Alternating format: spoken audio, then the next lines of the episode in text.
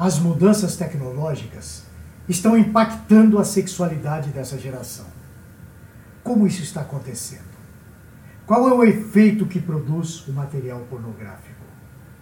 O que a Bíblia tem a dizer sobre isso? A saída para quem já foi seduzido? Eu sou Marcelo Valim e eu vou trazer até você um texto do pastor da igreja Jardim de Oração. Ele é casado com Flávia e pai de Helena. O seu nome é Felipe Bento e ele é o líder do ministério Vida Pura, cuja missão é ajudar pessoas que sofrem com o vício oculto da pornografia e de outros pecados sexuais. Hoje no Teu Media Blog, o seu texto aborda um tema que tem como título Sexualidade, a pornografia e o padrão de Deus.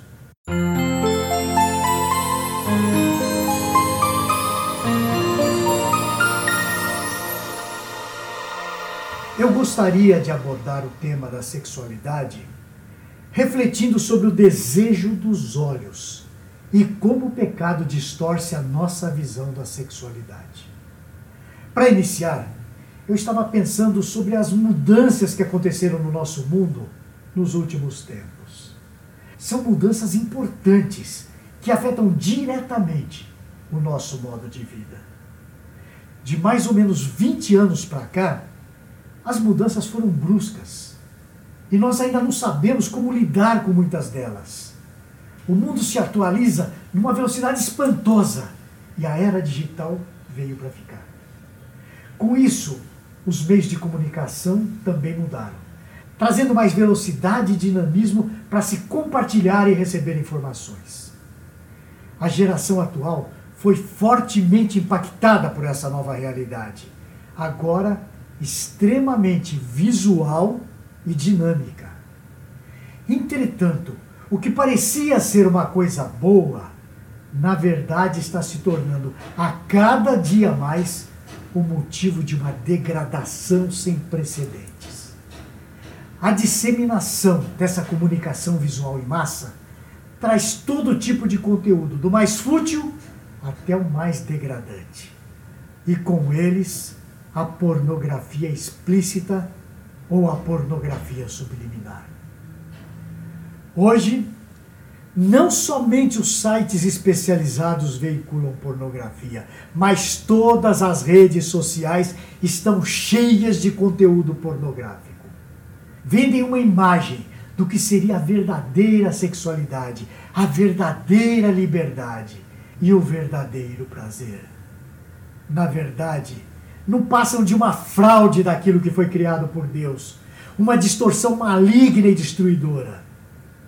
No entanto, se esse conteúdo é tão destruidor e devastador, por que ele continua sendo divulgado e consumido em escala cada vez maior? A resposta é simples. Esse conteúdo alimenta a nossa carne através dos nossos olhos.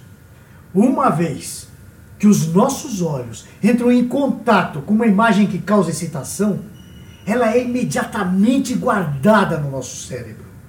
Ela é guardada como uma espécie de tatuagem, ela fica gravada na nossa memória. As imagens têm esse poder. O inimigo da nossa alma sabe disso e usa a imagem para destruir o povo de Deus. Vejamos o que as Escrituras dizem. Eu vou ler dois versículos que estão em Lucas, no capítulo 11, são os versículos 34 e 35. São teus olhos a lâmpada do teu corpo. Se os teus olhos forem bons, todo o teu corpo será luminoso. Mas se forem maus, o teu corpo ficará em trevas. Repara, pois, que a luz que há em ti não sejam trevas. As Escrituras Sagradas trazem vários textos que revelam a nossa verdadeira identidade. Nós somos chamados de filhos de Deus, de embaixadores de Cristo, de novas criaturas, de santos, de sal da terra e luz do mundo. Porém, como seremos luz se o nosso interior estiver cheio de trevas? Como iremos resplandecer a mensagem do Evangelho se ela for anulada em nosso coração pelas trevas do pecado sexual. É aí que reside todo o plano maligno. As pessoas deveriam aprender, à luz das Escrituras, o verdadeiro propósito de Deus para o sexo e assim aprender a praticar o ato dentro dos limites estabelecidos por Deus, o que é uma bênção na vida dos seus filhos. Ao invés disso, aprendem sobre a prática sexual através de imagens e vídeos que não somente distorcem a realidade da sexualidade, mas criam um padrão extremamente pecaminoso que vai sendo reproduzido a cada dia mais. Vamos ver isso com mais detalhes. Vamos examinar o padrão para a sexualidade que Deus nos deixou. Deus criou o sexo para ser praticado dentro da aliança monogâmica e heterossexual do casamento. Ele deixou registrado na sua palavra que essa prática está ligada tanto à multiplicação quanto à intimidade, cumplicidade e prazer mútuo do casal. O livro de Gênesis estabelece os limites. E o livro de Cantares mostra a essência do prazer sexual dentro do casamento. Nada pode ser mais abençoado do que um casal que se torna uma só carne. O apóstolo Paulo também deixa claro isso em 1 Coríntios 7, onde ele diz que o sexo é um momento de doação, de entrega do prazer ao cônjuge. Eu quero contar uma coisa a você.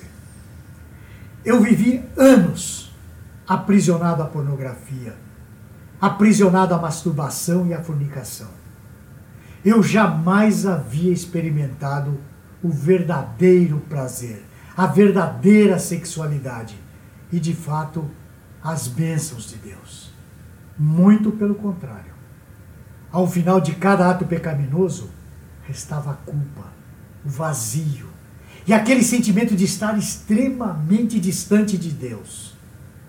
Eu comecei a entender que o desejo dos meus olhos me levava a um caminho distorcido de mentiras, de engano e de morte. É exatamente isso que milhares de pessoas estão vivendo hoje. E eu estou falando até mesmo de pessoas casadas, que vivem a sexualidade moldada ao que consomem na internet. Essa pode ser até mesmo a sua realidade. A pornografia não é somente um vídeo de sexo explícito. Ela é tudo aquilo que promove o seu desejo sexual, seja por meio de imagens, filmes, músicas ou meras mensagens do WhatsApp. A pornografia nada mais é do que prostituição filmada. São filmes editados que distorcem o sexo e transformam homens e mulheres em objetos sexuais para o prazer egoísta de quem consome. Muitos que são casados ou casadas querem reproduzir com seus cônjuges aquilo que aprenderam com a pornografia. Escute bem isso. Nada pode ser mais destruidor para uma família. Os meus olhos estavam cheios de moralidade e o meu corpo cheio de trevas. Consequentemente, a minha percepção do que era de fato o sexo estava totalmente distorcida e destruída. Eu ainda era solteiro nessa época. Mas como eu poderia, ao menos, pensar em ter um casamento abençoado se a minha realidade era extremamente pecaminosa? Deixe-me dizer uma coisa.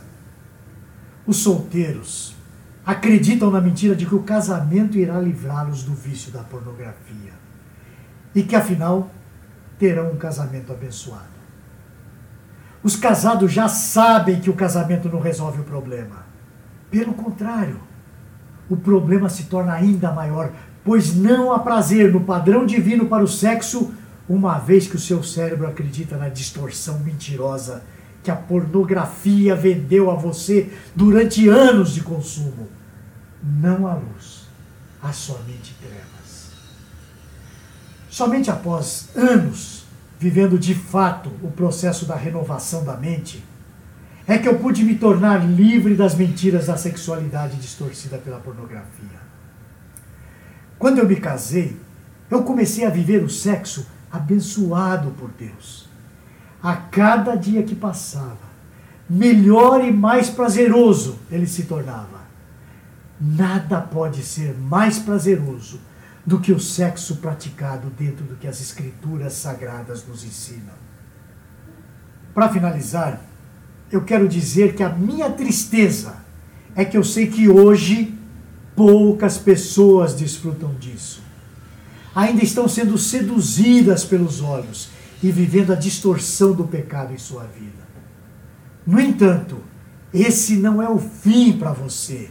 Ainda há esperança para você. Procure ajuda agora mesmo. Procure o pastor da sua igreja. Procure um irmão crente que possa ajudá-lo. Ou então, procure o ministério Vida Pura nas redes sociais. Nós podemos ajudar você a encontrar Jesus Cristo e o seu santo evangelho.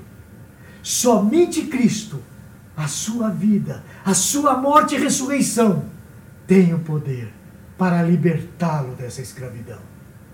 Eu te vejo na próxima semana. Você gostou deste post? Então compartilhe essa mensagem com seus amigos, sua igreja e familiares. Coloque o seu e-mail no nosso blog para não perder nenhum post. Siga-nos no Facebook, Instagram e Twitter. Conheça a Telmídia, vídeos cristãos para você e sua família. 15 dias grátis. Assista quando quiser, onde quiser.